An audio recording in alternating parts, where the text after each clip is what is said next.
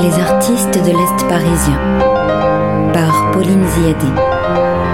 Aujourd'hui, rencontre avec Charlotte Junière. Bonjour à tous, nous sommes aujourd'hui en compagnie de Charlotte Junière, comédienne et cinéaste, qui va notamment nous parler de son court métrage Sur la peau, qui vient de recevoir la mention spéciale au festival Clap 89 et qui circule aujourd'hui dans de nombreux festivals. Charlotte Junière, cinéaste et comédienne montreuilloise, bienvenue. Merci, euh, bonjour euh, Pauline. Où situes-tu ton désir primitif de fabriquer des films et raconter des histoires? Alors moi, mon père était passionné, était très cinéphile et passionné de cinéma. Donc il y a de fortes chances que ça vienne de lui. Et autant je regardais pas mal de films, le jour où euh, je me suis dit j'ai envie de faire ça, j'ai envie d'être réalisatrice, parce que je me suis d'abord dit j'ai envie d'être réalisatrice, c'est quand j'ai vu alors deux films. deux films. Le premier c'était Beaucoup de bruit pour rien de Kenneth Branagh. Bon, j'avais 13 ou 14 ans. Je suis ressortie du film avec un enthousiasme et une énergie de dingue. Et j'ai vu La Mouche aussi, peu de temps après, donc qui n'a à peu près rien à voir, mais qui m'a complètement fascinée et happée. Et Faux Semblant, ensuite de Cronenberg, a définitivement, m'a définitivement donné envie euh, de faire du cinéma parce que le film m'a tout de suite habité, m'a fait, bouger et, euh, et, ça a été une espèce de révélation euh, très très forte sur moi à cette époque-là. Donc un désir lié aux salles de cinéma parce que j'adorais aller au cinéma et d'ailleurs je pense que j'ai passé presque tout mon collège avec un, ami que j'avais à l'époque, qui était mon meilleur ami euh, de l'époque. On passait notre temps au cinéma. J'ai même raté mon, mon, brevet à cause de ça. Parce que le jour du brevet, comme il fallait juste se présenter, on arrivait, on signait. Enfin, je rendais une copie blanche et c'était en même temps que la fête du cinéma et je passais mes journées à aller voir 3-4 films avec lui. Et donc, je n'ai pas eu mon brevet euh, pour ça. Est-ce qu'on fait le lien tout de suite entre ce, premier désir-là et un métier moi, j'avais vraiment envie d'être réalisatrice, mais euh, je n'ai personne de ma famille qui est dans le métier. Et donc, je n'avais aucune, mais alors aucune idée de comment ça fonctionnait. Mais alors, à un point, euh, je n'avais aucune idée même des études qu'il fallait faire. Donc, je m'étais dit, bah, je vais tenter une fac de cinéma. Et donc, j'ai fait une fac de cinéma. Euh, je suis allée jusqu'en maîtrise, art du spectacle, option cinéma à Sancier. et en sortant, bah, pareil, j'étais toujours un petit peu désœuvrée. Que faire? Il y avait la Fémis, j'en avais entendu parler. Il y avait aussi le conservatoire. Mais pourquoi Je ne sais pas. J'étais partie du principe que je n'y arriverais pas. C'est fait pour les gens qui ont toujours baigné là-dedans. C'est vraiment la croyance que j'avais.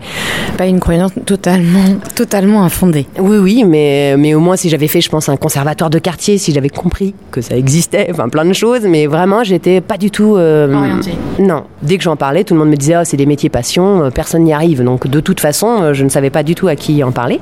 Et donc après la fac, elle m'a armée de ma maîtrise, qui très honnêtement ne sert à rien, mais j'avais une bonne culture cinématographique.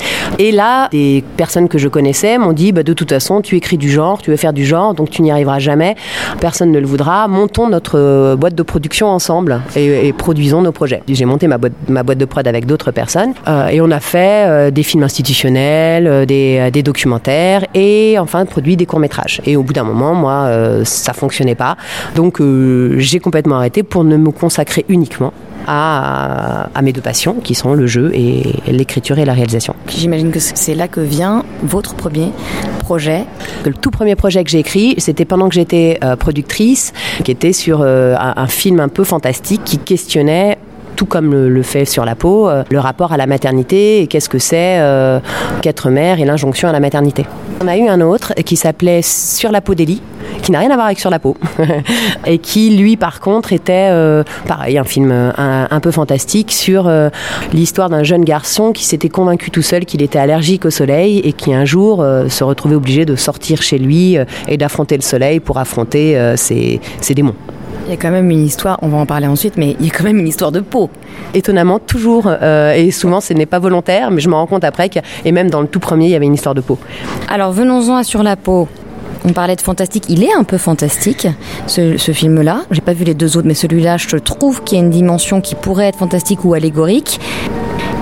Ça parle de peau, de filiation, de transmission, de femme, de maternité, d'utérus, de mystère.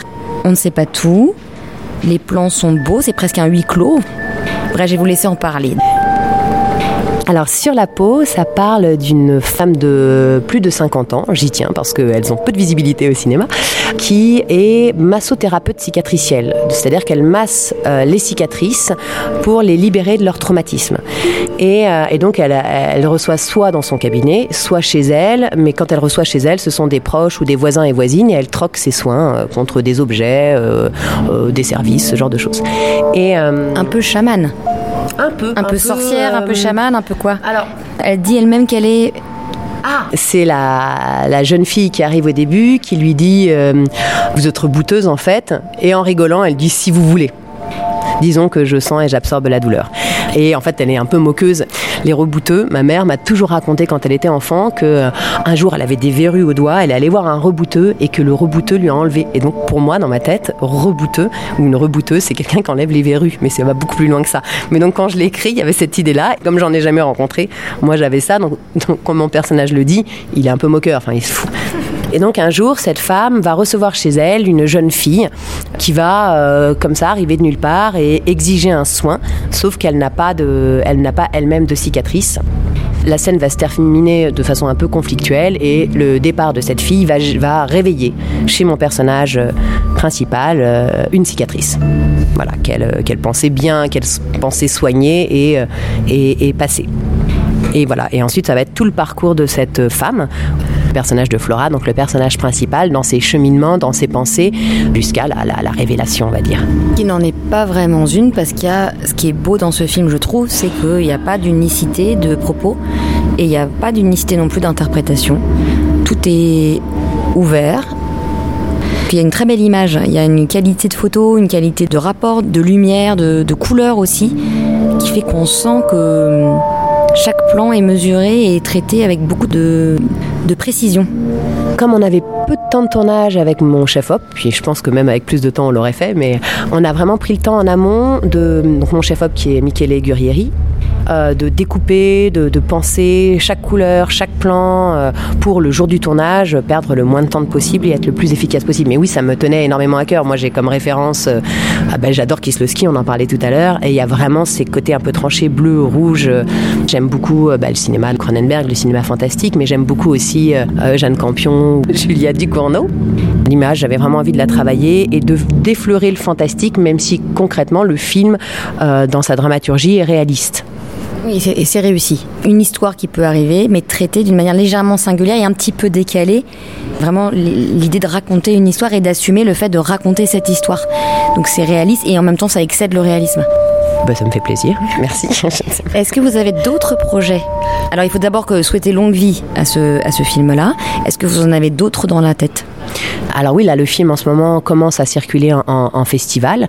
Euh, j'espère qu'il en aura de nombreux, il en qu'il va pas mal circuler. Et là, oui, en fait, je réécris un de mes anciens films, un cours euh, qui s'appelle Vivarium et qui est vraiment un film fantastique sur la maternité. Ce sera pour quand? Oh bon, j'espère pouvoir être en tournage dans deux ans sur ce projet, mais je développe aussi en ce moment une série, donc j'en suis tout au début.